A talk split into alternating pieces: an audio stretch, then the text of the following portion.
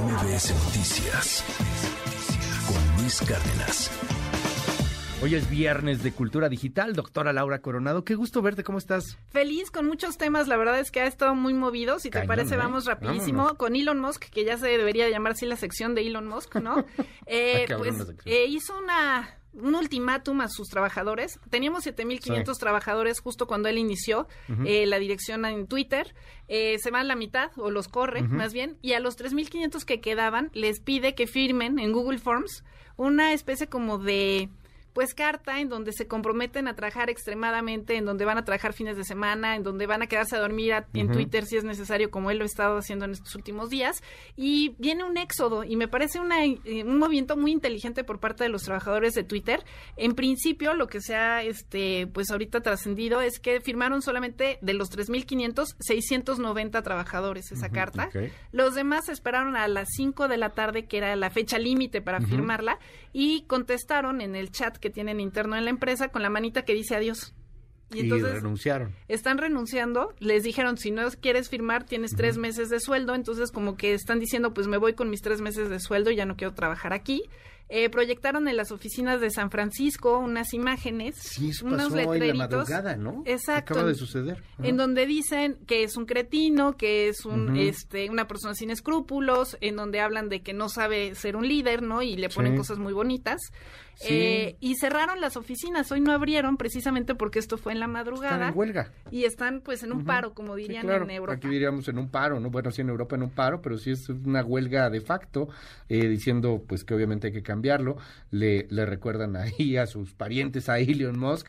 Me, me llama la atención ahí un letrero, porque lo proyectaron las oficinas en San Francisco y dice, este, lanzándonos o, o, bueno, todo listo hacia la bancarrota, ¿no? Exacto, Claro, diciéndole que es un bebé. Que es un bebé, sí, que, claro. que no sabe ser el Trump. líder. Entonces, la verdad, creo Claro. que es un movimiento interesante, es muy inteligente, porque además eh, veníamos hablando de los despidos en las últimas semanas en la, la época tecnológica y me parece que Elon Musk pensó que no iban a quererse salir porque iban a tener este miedo, sobre todo que además estamos en unas épocas difíciles, ¿no? Viene una recesión en Estados Unidos posiblemente y además estamos en fin de año, entonces como que él Mm, sí sintió que él podía pasar por encima de los empleados Y no. y incluso cuando empezó a ver que no firmaban esta carta este, en un primer momento, les habló del home office y les dijo, bueno, si tu eh, gerente dice que eres una contribución importante a la empresa y lo haces en home office, no pasa nada, nada más que aguas con el gerente. O sea, sa- sa- trata de suavizar las cosas con la guadaña, ¿no? Entonces no le funciona.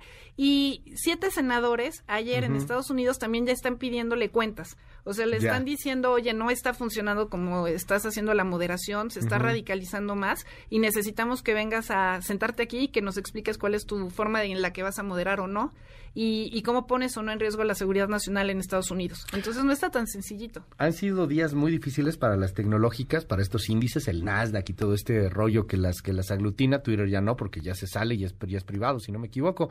Pero eh, todo relativo también a la caída de la criptomoneda esta y, los fraudes del la FTX, del cual hemos hablado ya en esta semana.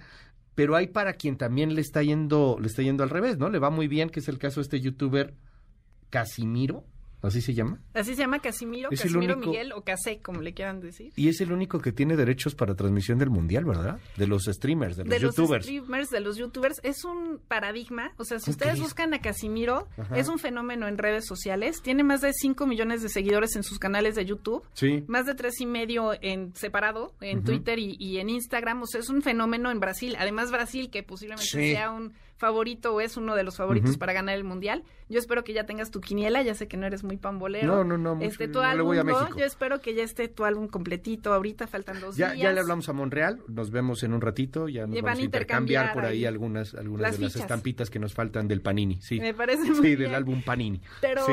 Casimiro es un antes y un después. O sea, Casimiro lo que nos está diciendo es, yo voy a tener el- la, la inauguración, la clausura, todos los partidos de Brasil, yo los voy a narrar. Y es esta cuestión en donde Globo, que es la principal televisora en Brasil, se tardó en pagar los derechos. Casimiro a través de una empresa pudo comprar esos derechos y ahora la gente no va a voltear a ver eh, la tele tradicional y creo que es algo muy emblemático. ¿Le ganó los derechos, perdón que te interrumpa, a Globo? Sí, O sea, si tú en Brasil quieres ver el fútbol, algunos lo, lo puedes ver por Casimiro y no por Globo. o puedes verlo por ambos. Pero él tiene las, las entradas más importantes, por así decirlo. O sea, Él- tiene todos los partidos de Brasil, inauguración, clausura, cuartos de final, No, y los comparte. qué increíble. Ajá. Son 64 partidos, Ajá. pero los comparte con la tele abierta. pero él ya con los derechos, o sea, no es piratería, no es nada, nada más para que nos demos una idea de cómo está creciendo esto y cómo la industria se está transformando. Un youtuber brasileño tiene los derechos de transmisión del Mundial, tiene más derechos de transmisión que, Que la Globo. televisora más importante de Brasil. Y hacia allá vamos. O sea, México, por ejemplo. él los pagó. Bueno, él los pagó a través de esa empresa. Ajá. Exacto. Qué increíble.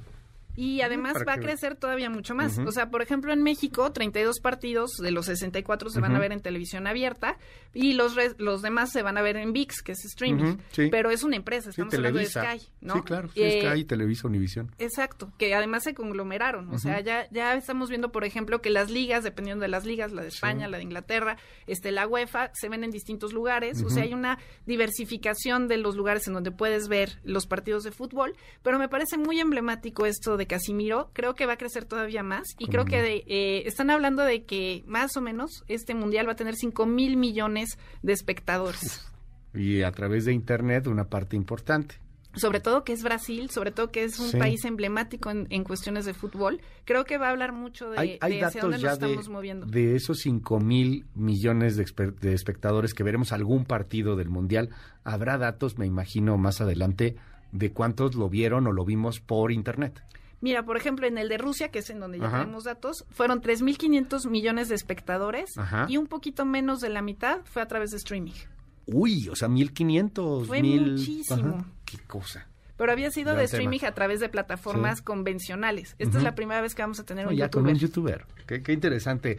El cambio de la industria y el cambio de las comunicaciones en el mundo. Doctora Laura Coronado, se nos fue el tiempo. Te seguimos en tu red. Mil gracias. En arroba soy Lau Coronado y pueden leer sobre gamers, Twitch y todo lo que implica Casimiro en Familias Enredadas, Cultura Digital para Papás, Novatos y todos los que quieran conocer del sano uso de redes sociales. Hay que seguir hablando de tu libro. Van muy bien, ¿no? En Amazon. Siguen, Vamos muy bien y la verdad este hemos tenido muchas presentaciones. En enero vamos a tener un taller, Ok.